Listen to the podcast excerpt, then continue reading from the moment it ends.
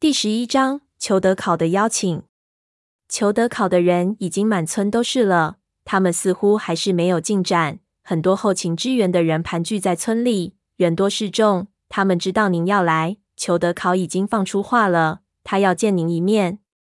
潘子的队伍分成两组，一组是下地的，一组是后勤支援的。他说，这一次以救人为主，深山中的那个妖狐离村子太远。后勤就显得尤为重要。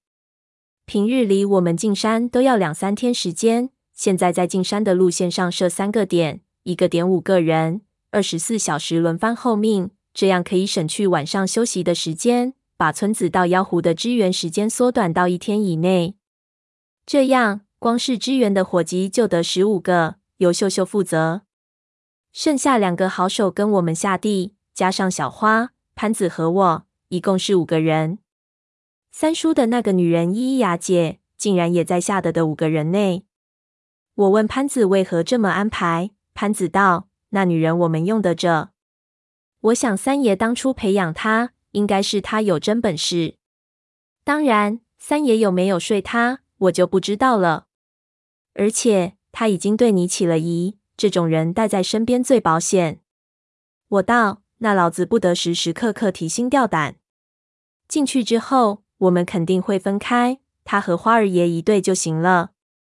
救人要紧，救上来什么都好；救不上来，恐怕你也没心思装什么三爷不三爷了。潘子道。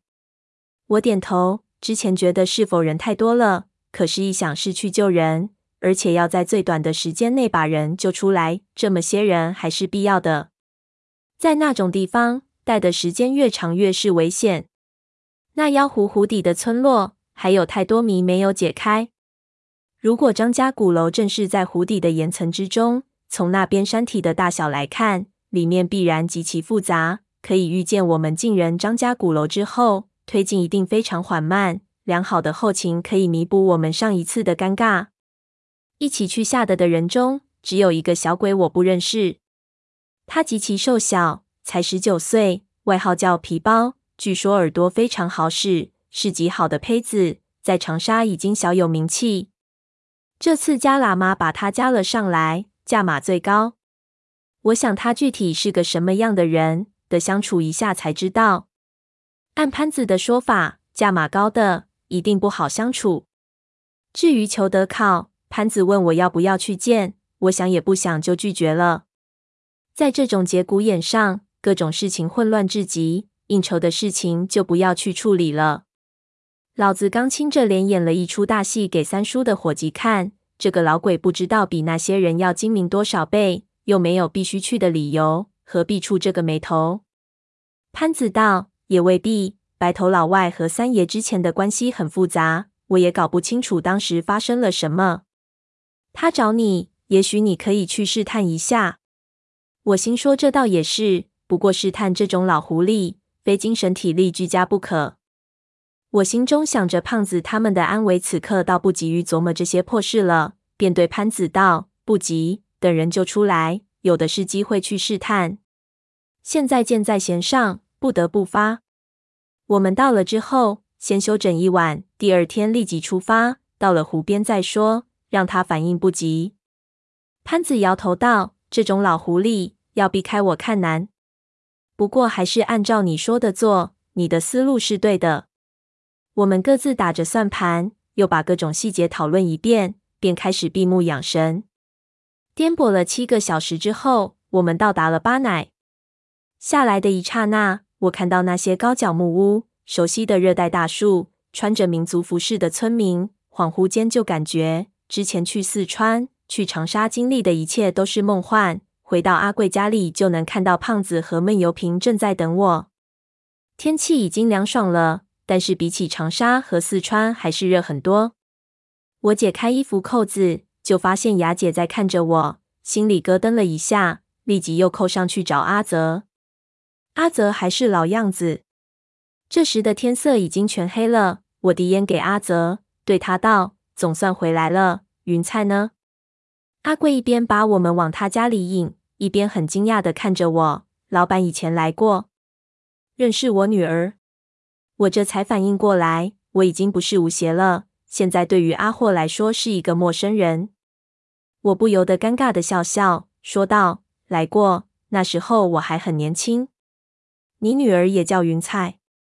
我上次来这儿有个挺有名的导游，也叫云彩。”阿泽点头，似懂非懂道：“哦，这名字叫的人多，那您算是老行家了。”我干笑几声，看了一眼雅姐，她似乎没有再看我了。其他人各自下车，阿贵带来的几个朋友都拿了行李和装备往各自被安排好的家里走去。这里没有旅馆，所有人必须分别住到村民家里。您是这一间？阿泽指着我和闷油瓶、胖子之前住的木楼子。我感叹了一声，就往那间高脚屋里走去。撩开门帘进去，我愣了。我熟悉的屋子里已经有了一个人，他正坐在地上。面前点了一盏小油灯，那是一个老外，非常非常老的老外。我认出了他的脸，一裘德考，请坐，老朋友。老外看到我进来，做了个动作。我们终于又见面了。我吸了口气，冷汗就下来了，心说果真避不开，来得这么快。我瞄了一眼外面，看潘子他们在什么地方。裘德考立即道：“老朋友见面。”就不用这么见外了，稍微聊聊我就走，不用劳烦你的手下了吧？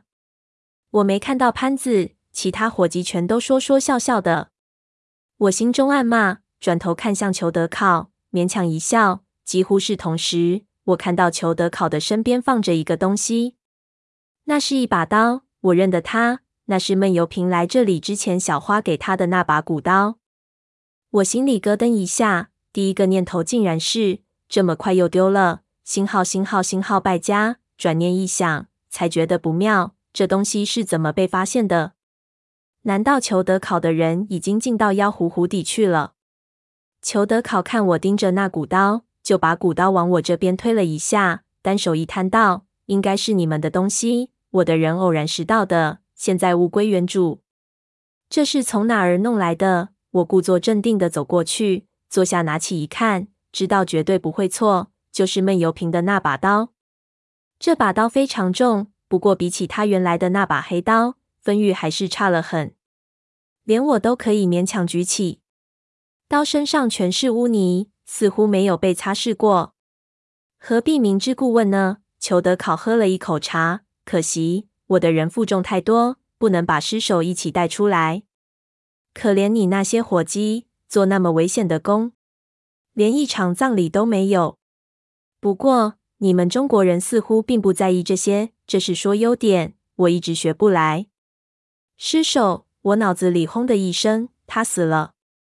这把刀是从一具尸体上拿下来的。如果你说的就是这把刀的主人，我想应该是死了。裘德考看我的表情比较惊讶，怎么，这个人很重要吗？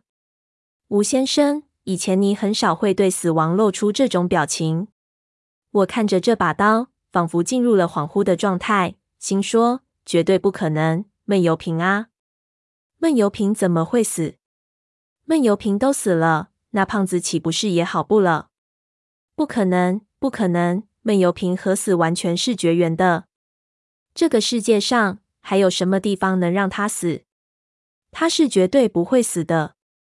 恍惚了一下，我立即强迫自己冷静了下来。仔细去看这把刀，我问裘德考：“那具尸体有什么特征吗？”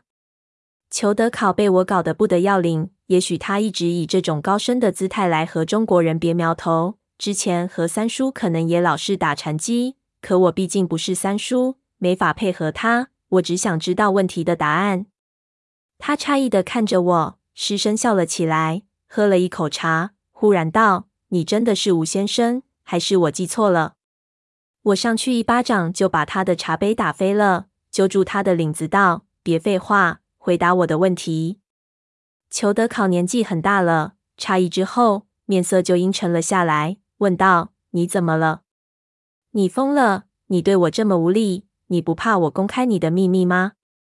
吴胜，你的敬畏到哪里去了？星号星号，我心说：“你的中文他妈的是谁教的？”余秋雨吗？但我一想，我这么粗暴，他也不可能很正常的和我说话了。